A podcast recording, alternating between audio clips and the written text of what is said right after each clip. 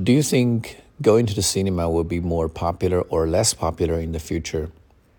Currently, it seems like going to the cinema is not a very good choice because of the pandemic and everybody is scared and nobody wants to get infected by this disease. So at this moment, not a lot of people want to go to the cinema. But in the future, when the pandemic is over, I think people's desire to go to the cinema will rebound, and then more and more people will flock to the cinemas again.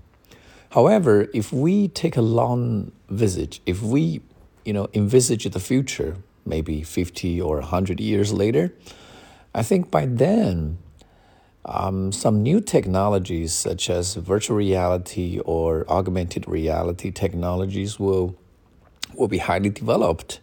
And then in the future, people can just put on a helmet or a goggle, and then the whole cinema will appear in front of them.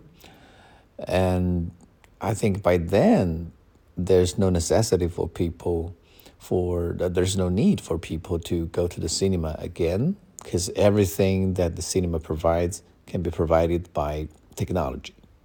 But after all, the future is very capricious and unpredictable. So the only thing that we can do is wait and see.